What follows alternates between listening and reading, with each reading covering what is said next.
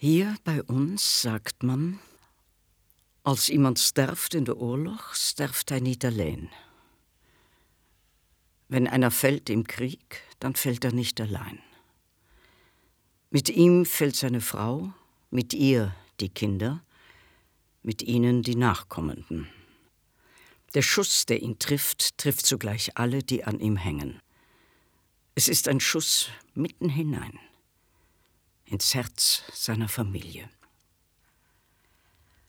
Aus Sicht des Kindes, das ich damals war, fiel Vater nicht bloß einmal, sondern mehrere Male, und mir scheint, ich konnte ihn fallen hören. Es war kein einzelnes Geräusch, mehr eine Vielzahl von Geräuschen. Doch sie alle haben sich ineinander gelegt und sind eins geworden in dem Geräusch, das mir am deutlichsten in Erinnerung geblieben ist, dem Geräusch von Apfelschalen, die zu Boden fallen. Ist fast nicht hörbar. Und dieses Geräusch tönt mir noch heute in meinen Ohren. Es ist der fast nicht hörbare Grundton, der, welcher alle anderen Geräusche erst hörbar macht. Er unterlegt sie und er begleitet sie. Ein immer währendes Fallen. Ob er denn wiederkäme? Ja, gewiss.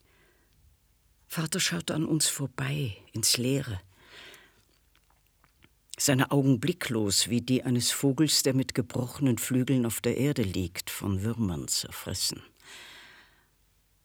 Als er so dastand in der Tür, noch für einen Moment, hinter ihm das frühe Morgenlicht, da wusste ich, ohne es zu verstehen, in der Art, wie es nur ein Kind wissen kann, dass sein Versprechen eine Lüge war. Besser eine als Lüge uniformierte Not. Das Hüsteln, mit dem er sie vor uns zu verbergen suchte, das Kratzen am Kinn, ein wenig zu laut das kleine Lachen, mit dem er sich schließlich zum Gehen zwang. Höchste Zeit, lachte er. Der Feind, der Feind, der Feind, der Feind, der wartet nicht. Und das Wort Feind klang aus seinem Mund seltsam fremd, da er es noch nie zuvor ausgesprochen hatte. Es war, als ob ein anderer spräche, nicht er. Als ob er lediglich so zu sprechen probierte wie jener andere, der er von da an sein würde. Heute weiß ich, dieses Wort hat ihn zu Fall gebracht. Aller Niedergang hat seinen Ursprung in diesem einen Wort. Das letzte Bild, das ich mir von Vater bewahrt habe, ist das seines Rückens, als er ging. In nunmehr taghellem Licht schien er sich allmählich aufzulösen. Bei der Wegbiegung drehte er sich noch einmal nach uns um, in seiner Rechten den Apfel, den ihm Mutter im Hinausgehen zugesteckt hatte. Er winkte uns zu. Und der Apfel winkte mit. Und danach war er wieder ein sich auflösender, aufgelöster Rücken. Einer von vielen. Nicht auseinanderzuhalten. Die Wahrheit ist, ich habe vergessen, wie er aussah. In meiner Erinnerung gleicht er einem jeden anderen, der seitdem gegangen ist. Ob er wohl wiederkäme? Ja, gewiss. Auch Mutter hatte tote Augen bekommen. Manchmal weinte sie, aber immer lautlos. Die Tränen rannen still an ihr herunter. Und wenn ich ihr ein Taschentuch reichte, schien sie überrascht. So wenig Leben war in ihrem Weinen, dass es für sie selbst keinen Unterschied machte, ob sie sich die Wangen tupfte oder nicht. Und derart Selbstvergessen war sie gleichsam eine Gefallene. Lange bevor uns der Schuss über die Berge und Flüsse hinweg erreichte. Bis dahin waren wir stets in ein und demselben Raum gewesen ob an Mutters Brust ganz am Anfang oder später auf ihrem Schoß, beim Einmachen an ihrem Rockzipfel oder im Bett. mit meiner Stirn an ihrem duftenden Hals. Selbst wenn wir nicht beieinander gewesen waren, hatten wir einen Raum geteilt, jenen innersten Raum, den man Familie nennt, voll der vertrauten Geräusche und Gerüche, ohne die man sich selbst kaum denken kann. Das Pfeifen des Teekessels am Morgen, ein warmer Laib Brot auf dem Tisch, flackernde Kerzen, draußen der Wind, eine Stimme, die erzählt. Und man will, dass sie einem wieder und wieder das Gleiche erzählt, all diese gleichen Geschichten. Wer sollte ich sein ohne sie? Der Raum, der uns einst freundlich umfasst hatte, wurde enger und enger. So eng, dass kein Platz mehr in ihm war, an dem wir uns hätten treffen können. Ob er denn wiederkäme? Ja, gewiss.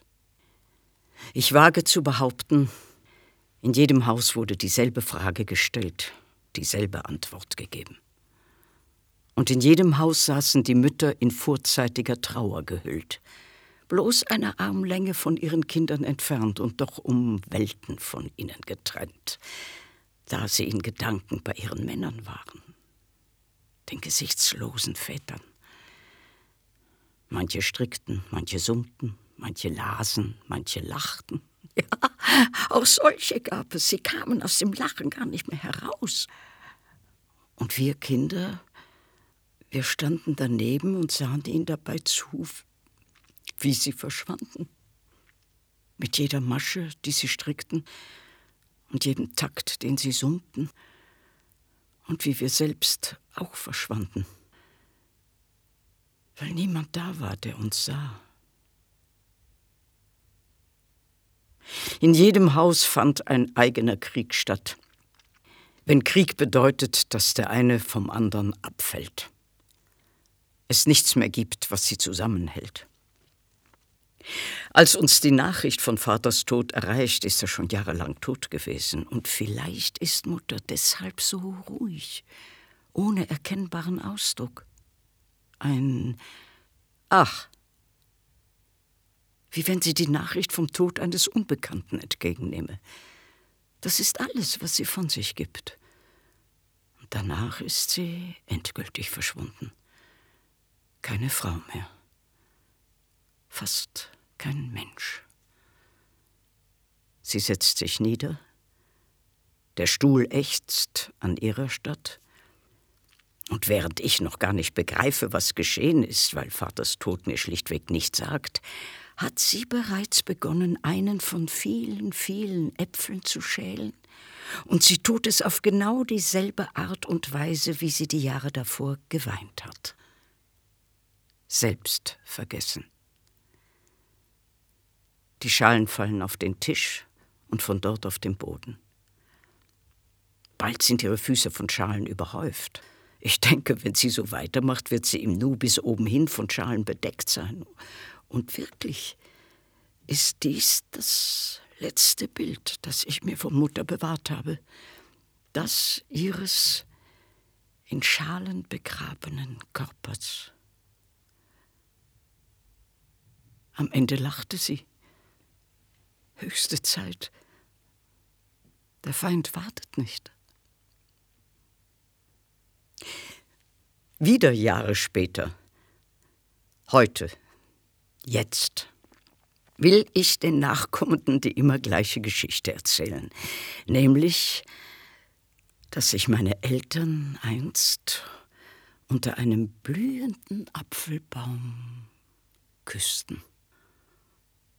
Und ein blühender Apfelbaum sich sunden over maand. Halb voll. Auf ewig halb voll. Und ich will sagen, ja, gewiss. Auch wenn ich es besser weiß.